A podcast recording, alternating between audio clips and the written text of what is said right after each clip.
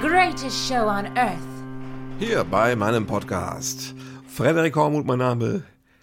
Kabarettist im Dauerschlaf. So Dornröschen-mäßig müsst ihr euch das vorstellen.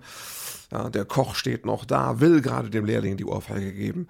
Und äh, alles erstarrt. So ist Lockdown im Kulturbereich seit Monaten. Und wir warten alle auf den Prinzen, der angeritten kommt und Dornröschen küsst. Äh, Jens Spahn, glaube ich, fällt aus. Ich weiß nicht, wie sich diese Geschichte auflösen soll. Wir haben immer noch Lockdown, ihr wisst Bescheid.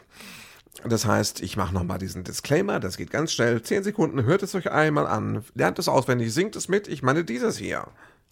Disclaimer. Dieses Podcast wird veröffentlicht, während im Rahmen eines Lockdowns Theater- und Kulturbetriebe geschlossen sind. Es ist nicht als Ersatzunterhaltung zu verstehen, sondern als eine Form von Trotz. Genau. So, da sind wir wieder. Ja, das ist, das wird das letzte Podcast des Jahres 2020. Also, äh, wir sind jetzt in meiner Lieblingszeit zwischen den Jahren. Äh, Das kann ich dieses Jahr irgendwie nicht so richtig genießen, weil äh, seit Monaten die ganze Pandemie fühlt sich immer an wie zwischen den Jahren. Äh, Irgendwie so ein Zwischenzustand, ein unerträglicher. Äh, Früher mochte ich zwischen den Jahren, weil es war so, es war so ein, so ein Fenster, so eine Auszeit, ne? Und den ganzen Stress bis Weihnachten und dann hat man diese paar Tage, bis dann Silvester ist. Und das ist so, ich fühlte mich immer wie in so einem Wurmloch in einem Zeitraumportal.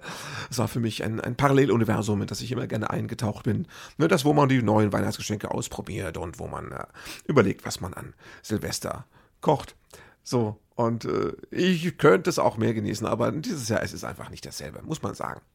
Weihnachten war, und ihr wollt vielleicht kurz wissen, die Auflösung, wie hat es sich so ergeben mit der Weihnachtsmann-Performance? Äh, ungewöhnlich. Es war anders als gedacht. Also ich hatte das ja ganz genau geplant und ich will jetzt hier nicht allzu viel spoilern oder auch Personen mit bedenklichen Aussagen belasten.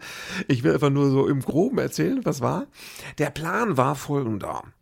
Ähm, dass wir, also einfach gesagt, die Details hört ihr euch im Podcast vor diesem an, letzte Woche. Äh, der Plan war, dass äh, irgendwann dann so, wenn alle da sind und äh, dann sagen wir so, wir gehen jetzt mal alle spazieren für den Hund Gassi. Die Lehrer, die muss noch mal Gassi gehen. Und äh, das heißt, die beiden Kinder, Mama, Oma, Papa, ja, gehen und äh, der Onkel Felix und der Opa, also mein Vater, mein Bruder, die bleiben da und so, dass die, ne, die warten einfach, bis wir wiederkommen und auf, passen aufs Haus auf. Und ich hatte vorher Zwinker Zwinker noch gesagt, ja, Janik hat da auch so, also mein Sohn hat da so ein Tischchen gemacht, da liegt ein Plätzchen, das ist vielleicht der Weihnachtsmann, ne? Zwinker Zwinker, so, weißt du? Äh, das ist vielleicht, vielleicht beißt er da mal rein und dann hat er, da steht auch was zu trinken für den Weihnachtsmann. Das ist nicht für euch da. Vielleicht trinkt der Weihnachtsmann einen Schluck. Ja, wir hatten unseren Sohn gefragt, was wir denn hinstellen sollen für den Weihnachtsmann als Getränk. Was mag der Weihnachtsmann?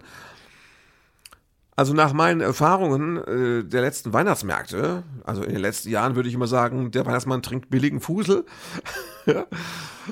Aber ähm, nein, mein Sohn hatte äh, ganz clever gesagt, nein, Cola. Wir stellen dem Glas Cola hin, weil auf der Flasche, auf der schönen roten Flasche ist doch jetzt zurzeit immer ein Weihnachtsmann abgebildet, was das Kind alles sieht. Unglaublich.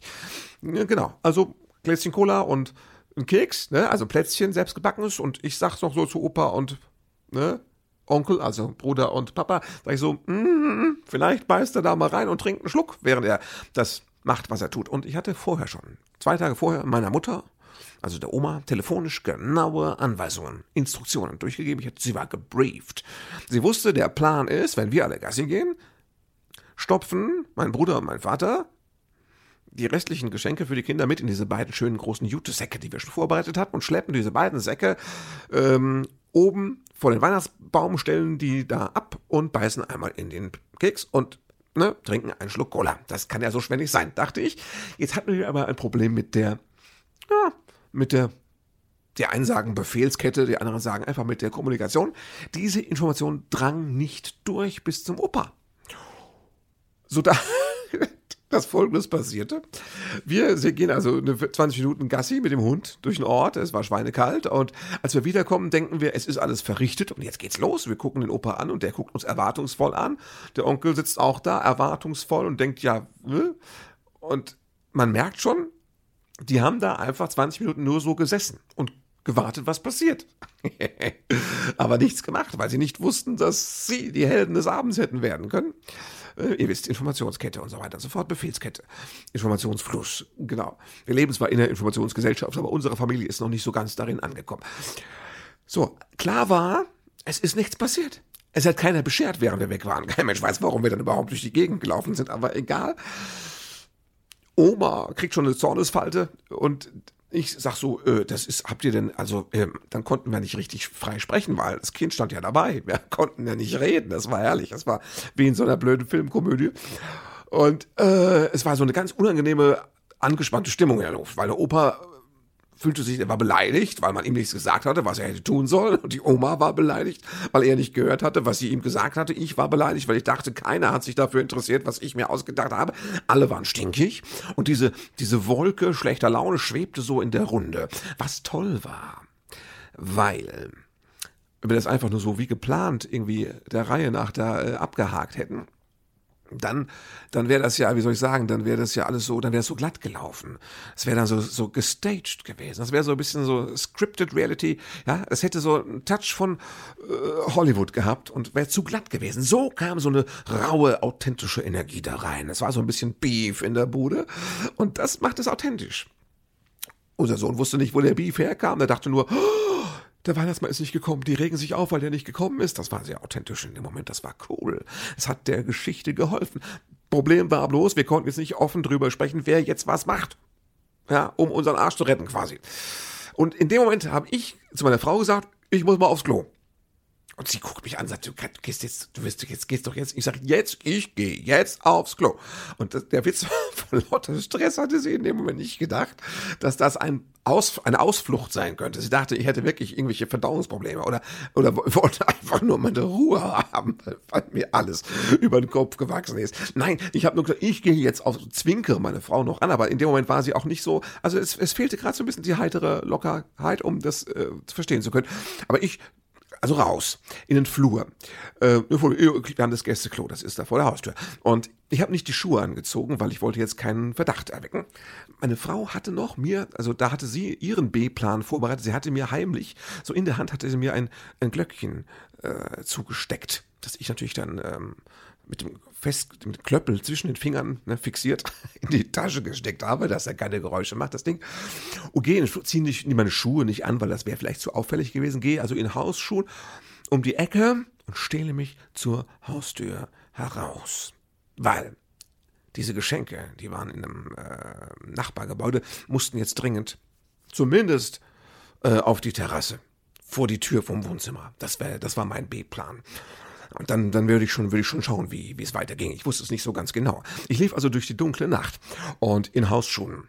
Hm, es war so ein bisschen glatt und, also rutschig nicht wegen Eis, aber es war ja nass und da haben wir so eine Treppe, die geht da so hoch und ich im Dunkeln, ich dachte, jetzt auf die Fresse fliegen. Meine Güte, das kannst du auf keinen Fall gebrauchen. Nicht nur, weil dann die schöne Weihnachtsillusion im Eimer ist, auch weil du dann mit der äh, draufgeflogenen Fresse in diesen Zeiten irgendwo in, in die Notaufnahme musst.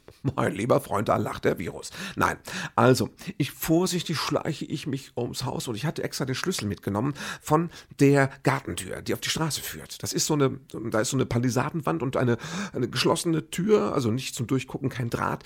Die ist so mannshoch und ich schließe die auf und ich denke, ich, da stehle ich mich jetzt, ich mache die erstmal auf und dann komme ich, wenn alle Wege frei sind, komme ich mit dem Sack und trage den da hoch. Problem. Hinter dieser Tür ist unsere Gartenkammer und die Tür schließt nicht richtig, so dass ich äh, diese Tür mit einem Spaten verrammelt hatte, von der Terrasse aus. Das war jetzt das Verhängnis, weil ich stand ich stand an der Gartentür und hab die nicht richtig aufbekommen, weil dahinter dieser verkantete Spaten stand. Also ich mit Körpergewalt, also mit, mit Körperkraft, mit, mit roher Gewalt drücke ich die Gartentür so einen Zentimeter auf, um dann mit der Hand gerade so durchzukommen und zu denken, ich muss jetzt dahinter im Dunkeln diesen Scheißspaten irgendwie erwischen. Ich habe ihn, ich greife ihn mir und ich, oh, er sitzt fest, ich kann ihn nicht bewegen, es geht nichts vorwärts, nicht rückwärts. Ich denke, wenn du jetzt hier festklemmst, ist es auch dramatisch. Ich rüttel, es gelingt mir, den Spaten zu lösen.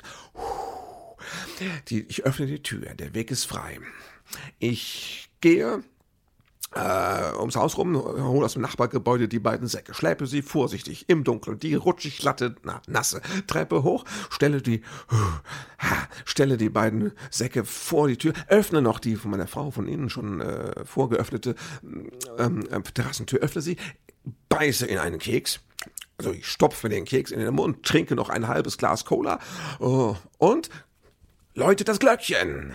So, jetzt flüchte ich ich flüchte möglichst schnell, aber eben ohne auf die Fresse zu fallen, ne, das hatten wir schon mal, flüchte ich also außenrum ums Haus herum.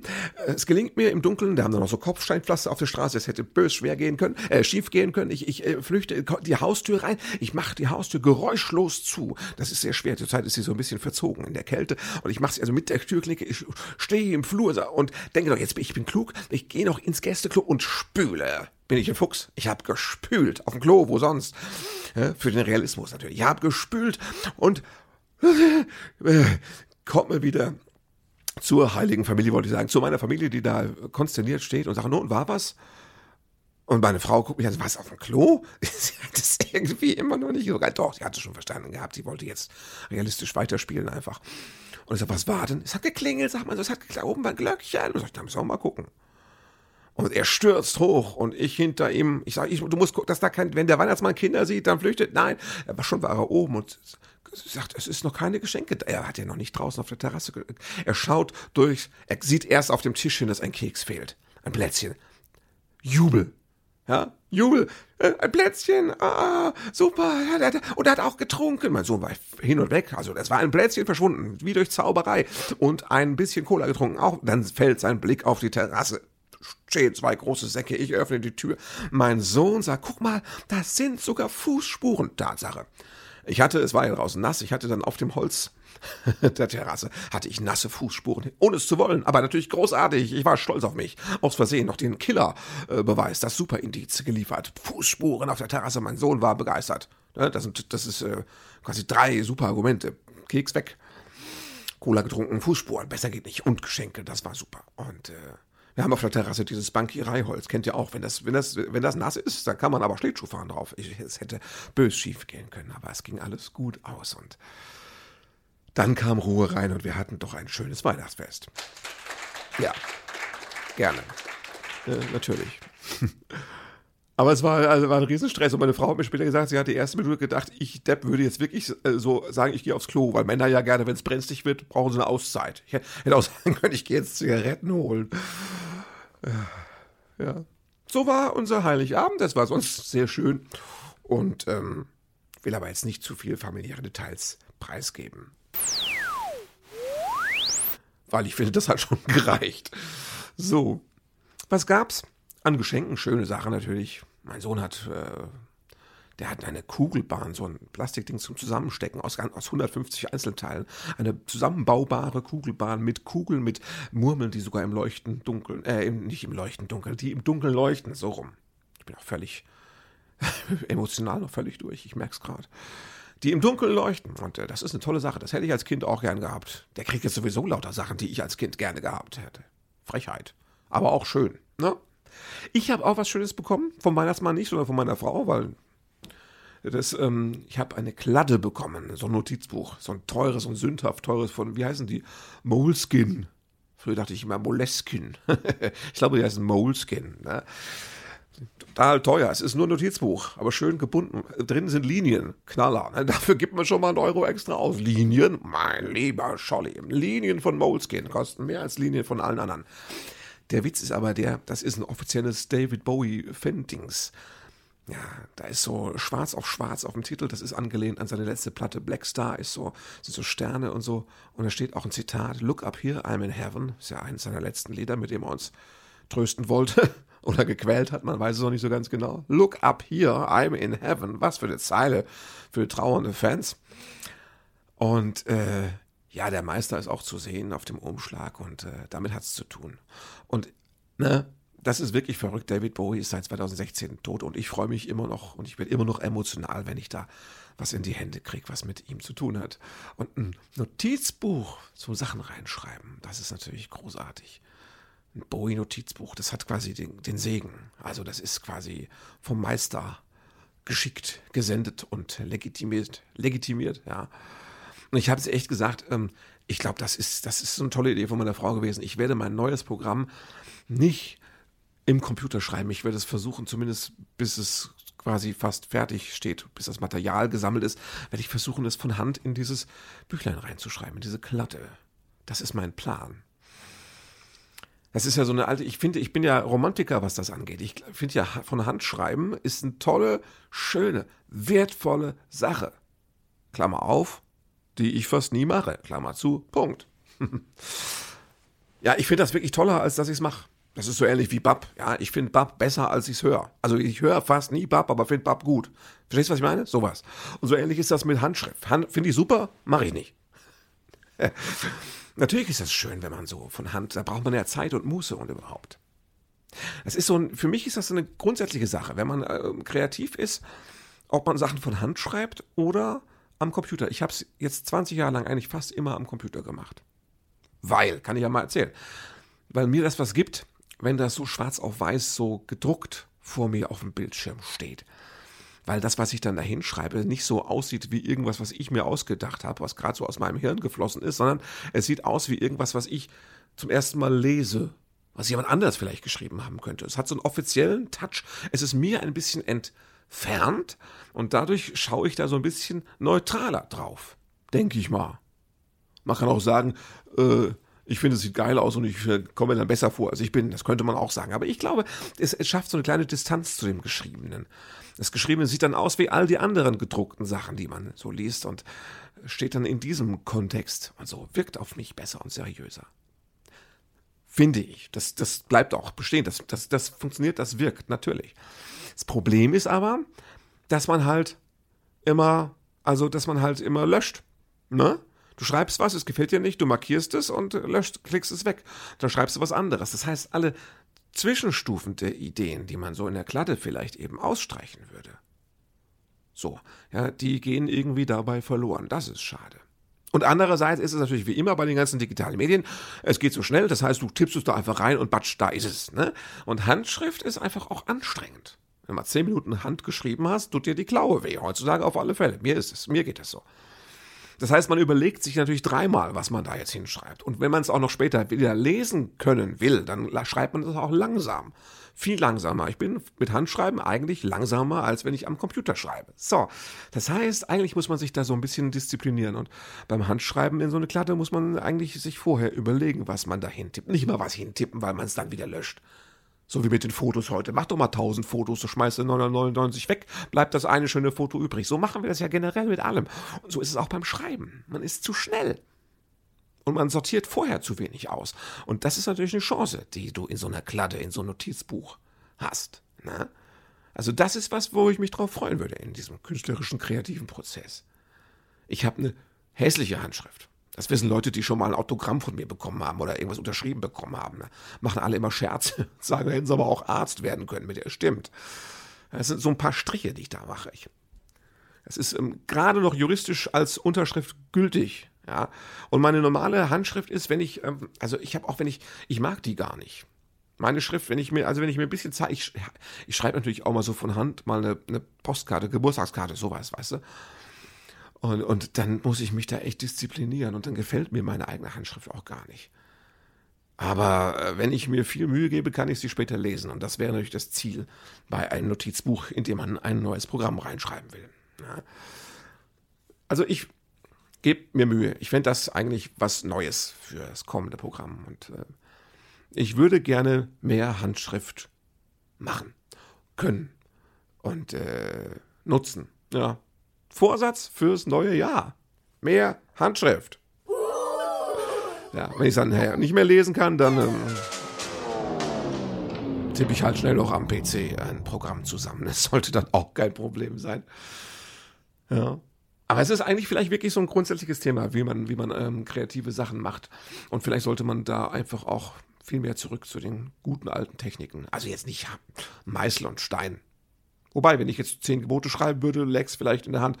Ja, wer tippt denn heute zehn Gebote irgendwie in Word? Das ist, macht doch keinen Spaß. Ja, das ist doch unheilig. Also ich meine, da, da, kommt doch nichts bei rum. Ich meine, da braucht man schon so ein bisschen das, ne, die alte Technik.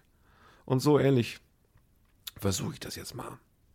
Dann schreibe ich auch nur noch Sätze da rein, die gut sind. Theoretisch. Bin selbst sehr gespannt. Ja. Heute habe ich, ähm, wie versprochen, ich mache mal kurz hier ähm, kleiner Themenwechsel. Heute habe ich tatsächlich, wie angekündigt und versprochen, die Zeit gefunden, äh, Musik zu machen. Ich habe heute ähm, musikalisch gearbeitet an meinem Lied äh, im, im Himmel wird es langsam immer voller. Das ist dieses Lied, in dem ich jedes Jahr die ganzen verstorbenen Promis besinge. Mache ich seit dem Rückblick aufs Jahr 2016, weil natürlich da David Bowie gestorben ist. Und einer meiner beiden anderen, also meiner, meiner großen anderen Helden, Leonard Cohen. Deswegen fing das damals auch an mit äh, Bowie und Cohen stehen in der Ecke. Die Anzüge stehen ihnen gut oder so ähnlich, ich weiß es nicht mehr auswendig. Ähm, mit den beiden, das waren die ersten beiden verstorbenen Promis. Das war der Rückblick auf 16. Und äh, jetzt blicke ich mit dem Lied schon auf 20 zurück. Und äh, da ich das auf der Bühne nicht machen werde, weil es keine Bühne und keine Rückblicke für mich gibt, ne, habe ich versprochen, ich mache es wenigstens als, als Song. Also zumindest auf YouTube, auf Facebook.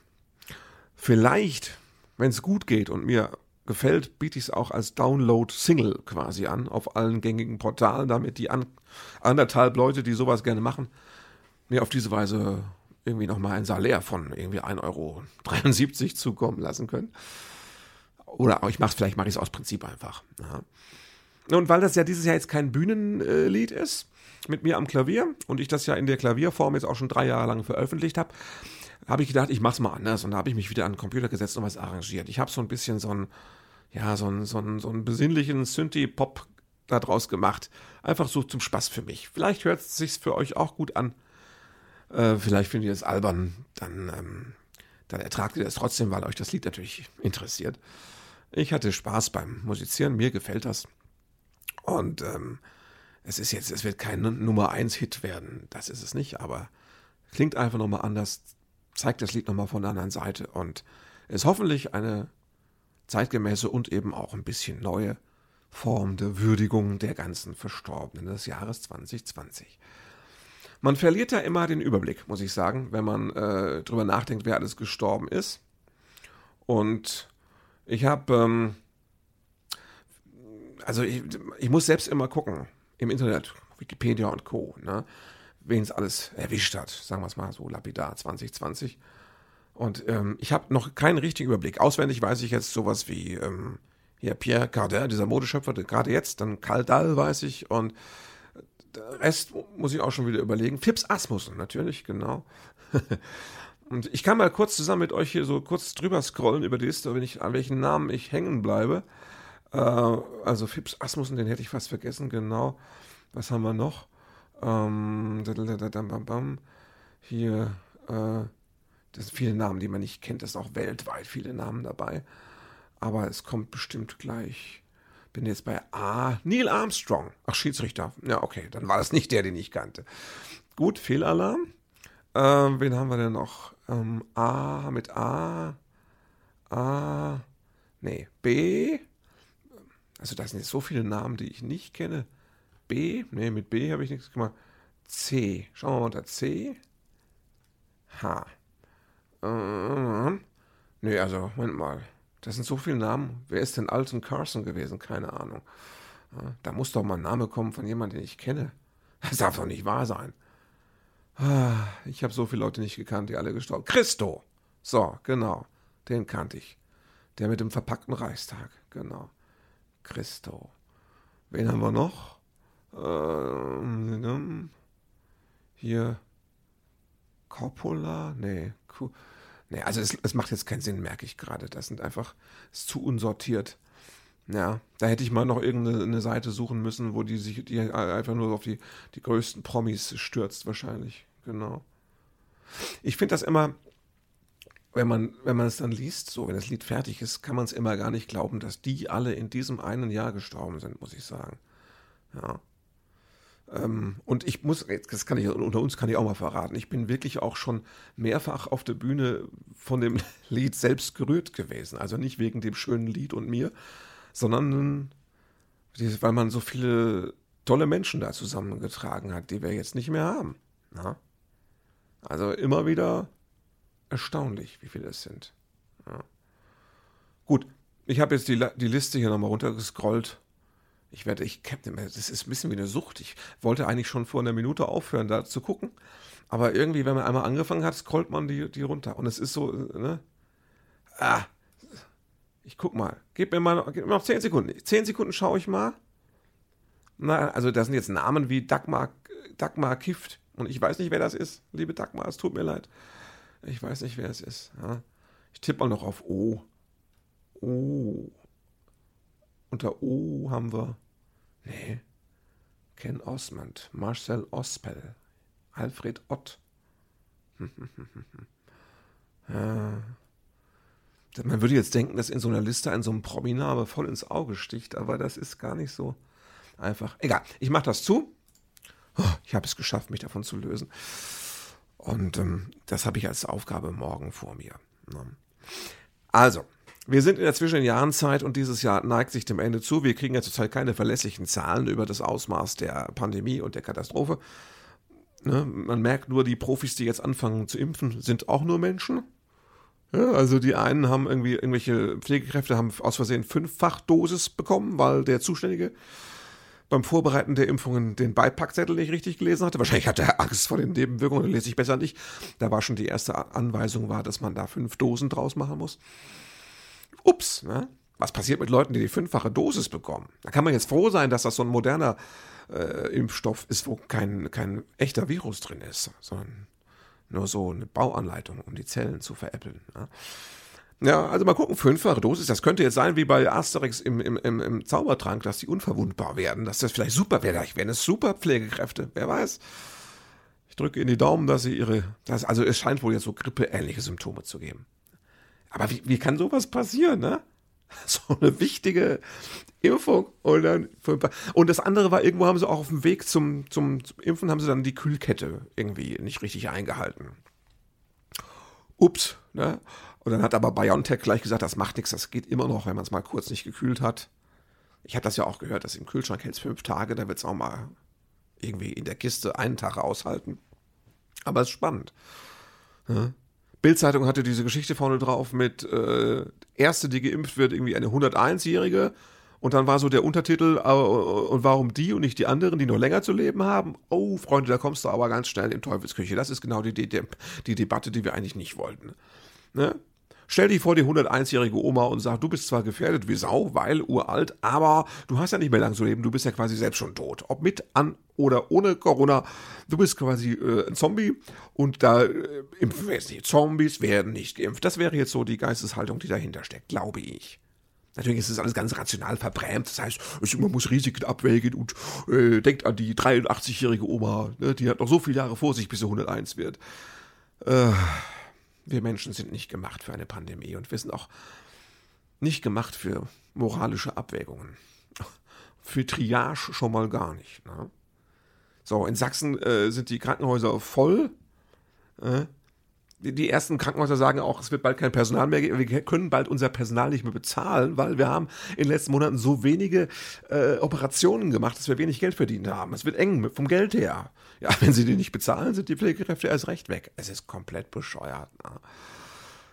Also ich hoffe einfach, wir haben dieses Jahr gut hinter uns gebracht und wir wissen ja alle, der Januar, der wird wirklich schlimm. Ich hoffe, das ist der Tiefpunkt der Pandemie und dann geht's aufwärts und äh, Schwiegervater ist, äh, glaube ich, der ist jetzt äh, 86, der dürfte als einer der ersten geimpft werden, so auch Risikopatient. Und der weiß aber jetzt auch noch nicht, wo er da anrufen soll oder so. Ne? Also ich, wahrscheinlich von selbst wird also ihn würde von selbst wird es ihm niemand irgendwie ans, anraten. Es käme auch keiner mit der Spritze vorbei und würde sagen, wollen Sie mal? Ne? Das ist, äh, das ist noch ein langer Weg. Abgesehen davon, dass wir nicht wissen, wie viel das bringt und ob das die neue Killer-Mutation aus Großbritannien bis jetzt alles dann irgendwie hinfällig macht. Egal. Wir werden es packen. Und ihr merkt aber, an solchen Sachen liegt es irgendwie, dass ich nicht so richtig besinnlich draufkomme zwischen den Jahren. Es ist einfach elend. Egal. Furchtbar.